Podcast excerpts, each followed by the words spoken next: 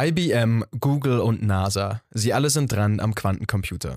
Hier bei uns in München wurde erst Anfang des Jahres das Munich Quantum Valley gegründet.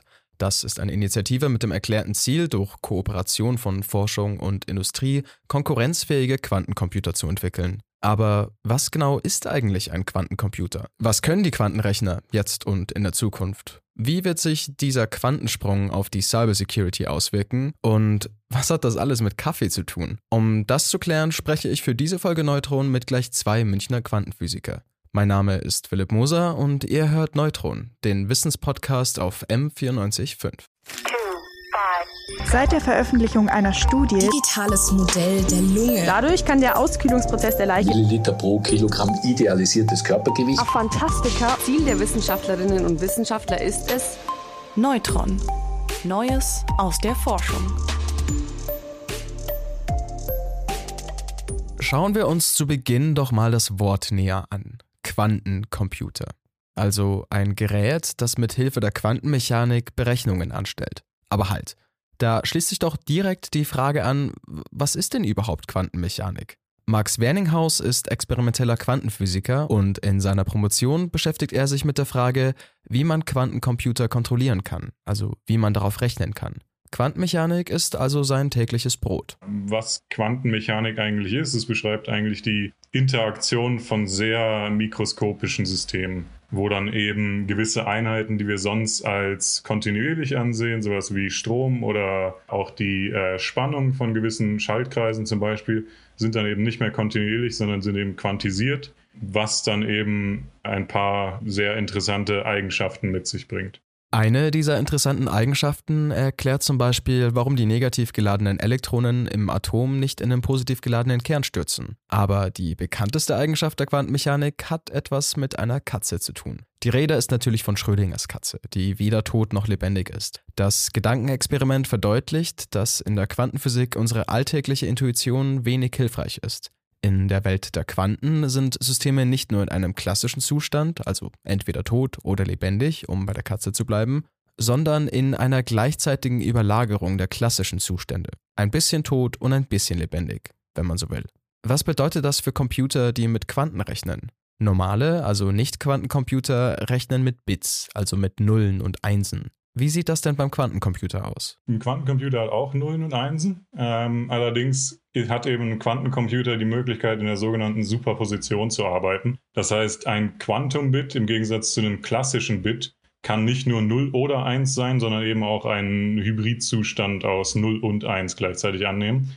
Und sehr abstrakt gesagt kann man eben dann gleichzeitig auf beiden Zuständen eine gewisse Operation ausführen. Und das Ganze wird umso mehr mächtiger, wenn man eben mehrere Qubits hat. Und dann kommt das sogenannte Entanglement von Qubits ins Spiel. Entanglements, das heißt auf Deutsch übrigens Verschränkung. Einfach gesagt können Quantenteilchen miteinander verbunden sein, sodass Manipulationen an einem Teilchen auch das andere beeinflussen. Und zwar egal, wie groß der Abstand zwischen den Teilchen ist. Man sagt, die Teilchen sind verschränkt oder eben entangled im Englischen. Das Entanglement bedeutet im Prinzip, dass man die Quantenbits nicht mehr einzeln betrachten kann, sondern nur als Ensemble von Quantensystemen. Und dann wird diese Superposition eben super schnell sehr groß. Das heißt, wenn man zwei Quantenbits hat, hat man eben schon zwei hoch zwei Zustände, die man erreichen kann und auch Superpositionen von all diesen Zuständen. Also, ein Quantencomputer rechnet mit Quantenbits oder Qubits. Wie klassische Bits kennen Qubits die Zustände 0 und 1. Aber wegen der Superposition können Qubits auch kombinierte Zustände annehmen.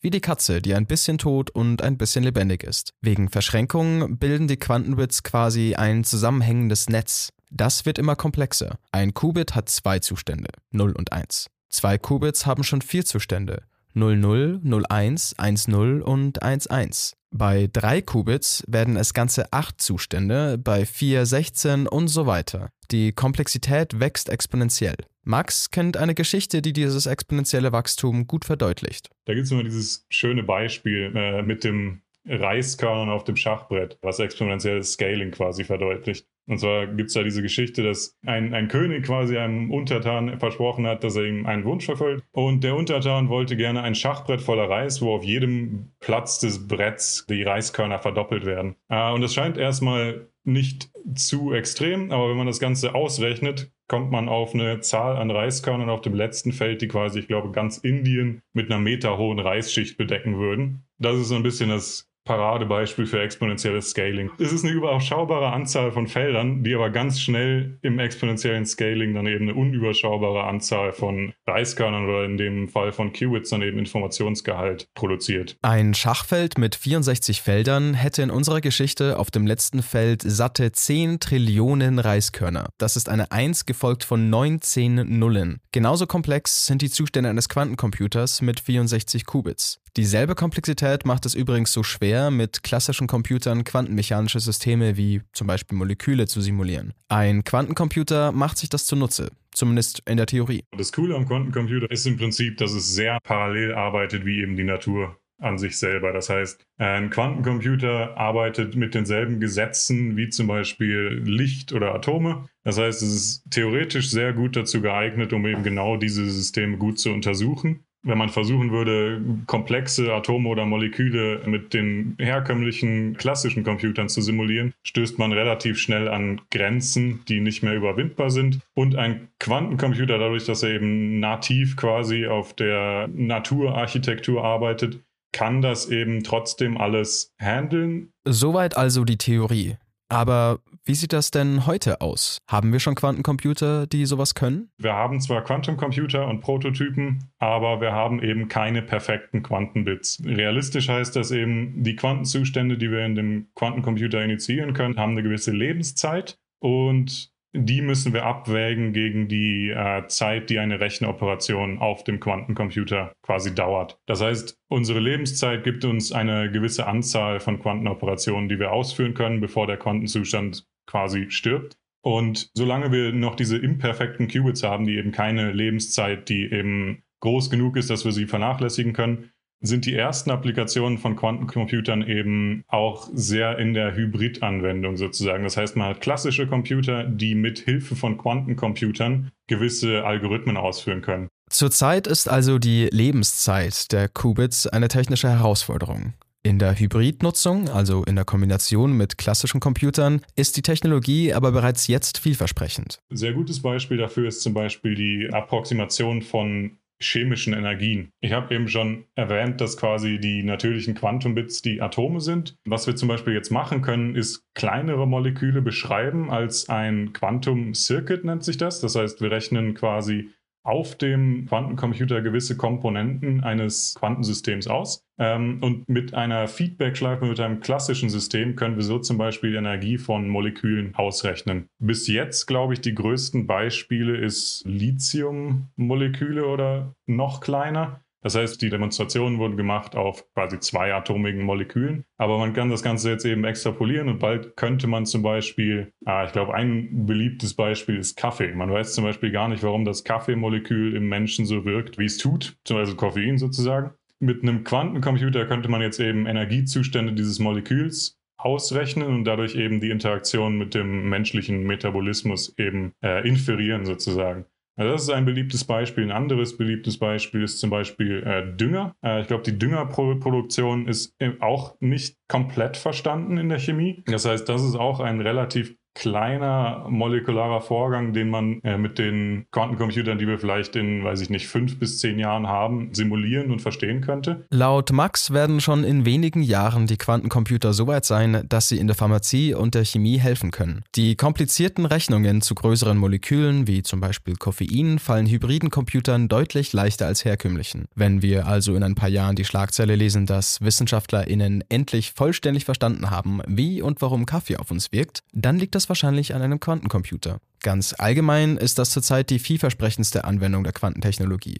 Quantencomputer können andere Quantensysteme, wie zum Beispiel Moleküle, simulieren, selbst wenn klassische Computer nicht mehr weiter können. Aber in Zukunft werden Quantenrechner noch mehr können. Es gibt eben auch die Aussicht auf quasi logische Quantenbits, die dann eben diese Lebenszeit die wir im Moment noch haben, nicht, durch die nicht mehr limitiert sind. Es gibt gewisse Konzepte, wie man sowas bauen kann. Äh, das Ganze nennt sich Error Correction und sorgt im Prinzip dafür, dass die Quantenbits quasi unendliche Lebenszeiten haben. Also ist zumindest die Hoffnung. Und dann kann man tatsächlich anfangen, wirkliche Algorithmen auf dem Quantencomputer zu schreiben, die dann tatsächlich theoretisch zumindest einen immensen Speed-up gegenüber klassischen Algorithmen bringen würden. Ein Beispiel ist zum Beispiel ein äh, Sorting-Algorithmus. Das heißt, wenn man Zahlen sortieren möchte, oder auch ein Suchalgorithmus. Angenommen, man kennt die Telefonnummer von jemandem und möchte den Namen dazu rausfinden, dann ist ein Telefonbuch relativ nutzlos, weil das eben nach Namen sortiert ist. Das Ganze jetzt nach Telefonnummern zu sortieren, ist klassisch extrem aufwendig oder zu durchsuchen. Ein Quantencomputer könnte das Ganze eben mit einem theoretischen immensen Speedup quasi ausführen, so eine Search-Funktion. So könnten Quantencomputer auch dabei helfen, für Lieferketten oder Paketlieferdienste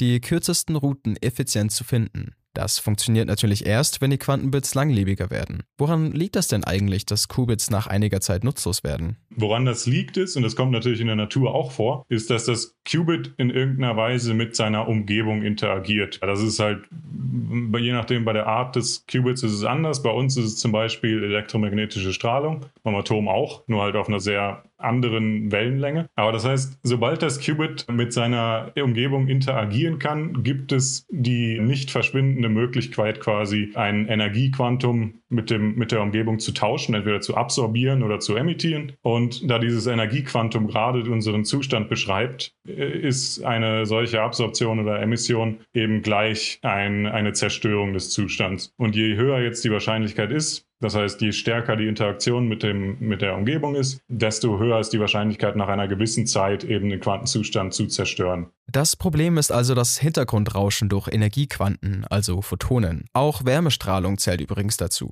Deswegen arbeiten Quantencomputer gut isoliert und bei tiefen Temperaturen. Auch in Max Forschungsgruppe ist das so. Wir arbeiten bei 10 Millikelvin. 10 Millikelvin. Das ist sehr, sehr nahe am absoluten Temperatur-Nullpunkt und entspricht damit etwa minus 273 Grad Celsius. Oder wie Max sagt, was wirklich verdammt kalt ist. Das ist mit einer der Gründe, warum Quantencomputer unsere gängigen Rechner nicht vollständig verdrängen werden. Aus dem Quantensmartphone wird vermutlich nichts. Wir können ja schlecht einen riesigen Kühlschrank mit uns rumtragen. Stattdessen werden Quantencomputer an bestimmten Zentren stehen. Im Moment sieht es so aus, dass wir so wie bei quasi High-Performance-Rechenzentren Quantenrechenzentren haben. Ein quasi Prototyp davon werden wir in den nächsten Jahren hier in München auch etablieren. Das heißt, im Prinzip wird es mehr so sein, dass wir irgendwo einen Quantencomputing-Server haben, wo man dann eben gewisse Rechnungen äh, ausführen kann. Wie bei jetzigen Rechenzentren werden externe Forschende oder auch industrielle Interessenten ihre Rechnungen an spezielle Quantenrechenzentren schicken, wo diese Rechnungen dann ausgeführt werden. Angenommen, wir sind soweit und haben solche Zentren. Wie groß ist der Quantensprung dadurch wirklich? Wo, wo liegen die Grenzen dieser Technik? Was dann die Grenzen sind davon, ist eine schwierige Frage, glaube ich. Manche Rechnungen werden trotzdem noch verdammt lange brauchen, auch wenn der Quantencomputer groß und gut funktioniert. Was immer klarer wird, ist eben, dass wir einige Vorteile haben und hier reden wir wirklich über Größenordnungen. Das heißt, wenn Computer 10.000 Jahre brauchen, klassische Computer, können wir bei manchen Rechnungen tatsächlich am Quantencomputer in Minuten oder Stunden damit rechnen mit einem Ergebnis. Aber da ist das Feld auch noch sehr jung, um das wirklich abzuschätzen, wie genau der Vorsprung jetzt sein wird, wie groß genau. Wie so oft heißt es also abwarten. WissenschaftlerInnen wie Max Werninghaus sind vorsichtig optimistisch, aber die Technologie steckt einfach noch in den Kinderschuhen. Trotzdem machen sich ForscherInnen jetzt schon Gedanken, was Quantencomputer für die Cybersicherheit bedeuten. Ein großer Teil unserer Internetkommunikation läuft verschlüsselt ab. Unsere Nachrichten und Banküberweisungen sind also hinter einer Verschlüsselung geschützt. Quantencomputer sind in der Theorie wie geschaffen dafür, um diese Verschlüsselungen zu knacken. Müssen wir uns deswegen Sorgen machen? Wegen dieser Frage habe ich mich an Harald Weinfurter gewendet. Dr. Weinfurter ist Professor für experimentelle Quantenphysik an der LMU und forscht unter anderem zur Quantenkommunikation der Quantencomputer sitzt ja immer sehr lokal dann. Und damit es nicht Inseln bleiben, brauchen wir die Verbindungslinien und an denen arbeiten wir. Professor Weinfurter ordnet die Sorge, dass Quantencomputer unsere Cybersicherheit bedrohen, so ein. Im Moment äh, hat noch niemand so einen Computer. Also ich will jetzt nicht zu viel Paranoia da jetzt starten. Aber äh, es ist genau dieses Problem. Also es ist aber auch äh, jetzt schon eine sehr große Aktivität, die sogenannte Post-Quantum Cryptography, die eben versucht, jetzt neue Verschlüsselungsalgorithmen zu entwickeln, die eben nicht mehr mit den Mitteln eines Quantencomputers exponentiell schneller gelöst werden können. Ja. Das ist ja große, große Aktivität innerhalb der konventionellen Kryptographie, wenn Sie wollen. Auch wenn unsere Cybersicherheit durch Quantencomputer noch nicht bedroht ist, WissenschaftlerInnen entwickeln bereits neue Verschlüsselungsmethoden, die sicher vor Quantencomputern sind. Professor Weinfurter forscht selbst an Quantenkryptographie. Quantenkryptographie, das heißt eben jetzt ein Verschlüsselungsverfahren oder beziehungsweise nicht das Verschlüsselungsverfahren, sondern das Schlüsselverteilungsverfahren, das eben sicher ist und sicher bleiben wird wo es keinen Quantencomputer geben wird, der da reinhackt, das bleibt sicher, weil es eben auch schon auf den, den Grundprinzipien der Quantenphysik aufbaut. Auch in der Quantenkryptographie nutzt man also die Prinzipien der Quantenmechanik. Allerdings dieses Mal, um unsere Kommunikation ein für alle Mal sicher zu machen. Es scheint also zu früh zu sein, um sich vor der Bedrohung durch Quantenhacker zu fürchten. Ganz abgesehen davon, dass es wohl noch eine Weile dauert, bis der gemeine Hacker auf den Quantencomputer umsatteln kann, die Wissenschaft hat das Risiko längst erkannt und arbeitet bereits an neuen sicheren Verfahren. Damit endet auch diese Folge Neutron. Vielen Dank an Max Werninghaus und Professor Weinfurter für ihre Zeit und ihre Expertise. Ich habe gelernt, dass Quantencomputer die besonderen Eigenschaften der Quantenmechanik ausnutzen. Quantenbits sind dabei ein bisschen wie Schrödingers Katze. Nicht 0, nicht 1, sondern ein bisschen 0 und ein bisschen 1. Deswegen können Quantencomputer quasi parallel rechnen. Das macht sich die Wissenschaft zunutze, um zum Beispiel Moleküle wie Kaffee besser zu verstehen. Quanten-Smartphones wird es aber nicht geben. Und nach meinem Gespräch mit Professor Weinfurter bin ich optimistisch, dass Quantenhacker uns in Zukunft nicht vor zu großen Problemen stellen werden.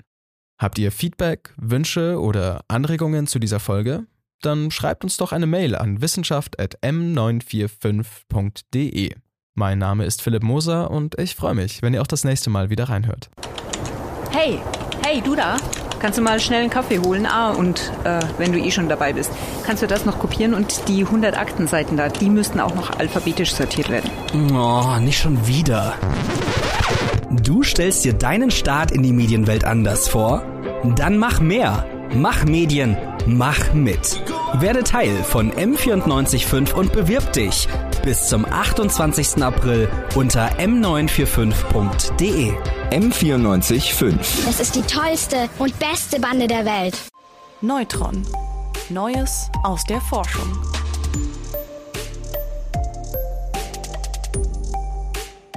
Neutron ist eine M945 Produktion, ein Angebot der Media School Bayern.